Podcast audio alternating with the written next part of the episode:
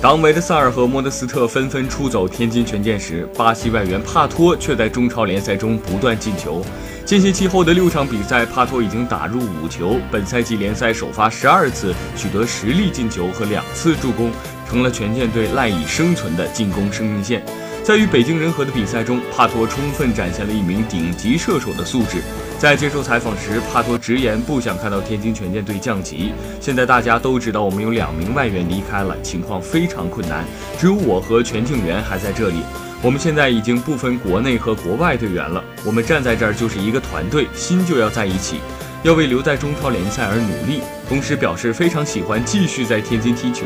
对于帕托的暗示，不少球迷都为他点赞，并呼吁天津权健足球俱乐部尽早与这位前巴西金童续约。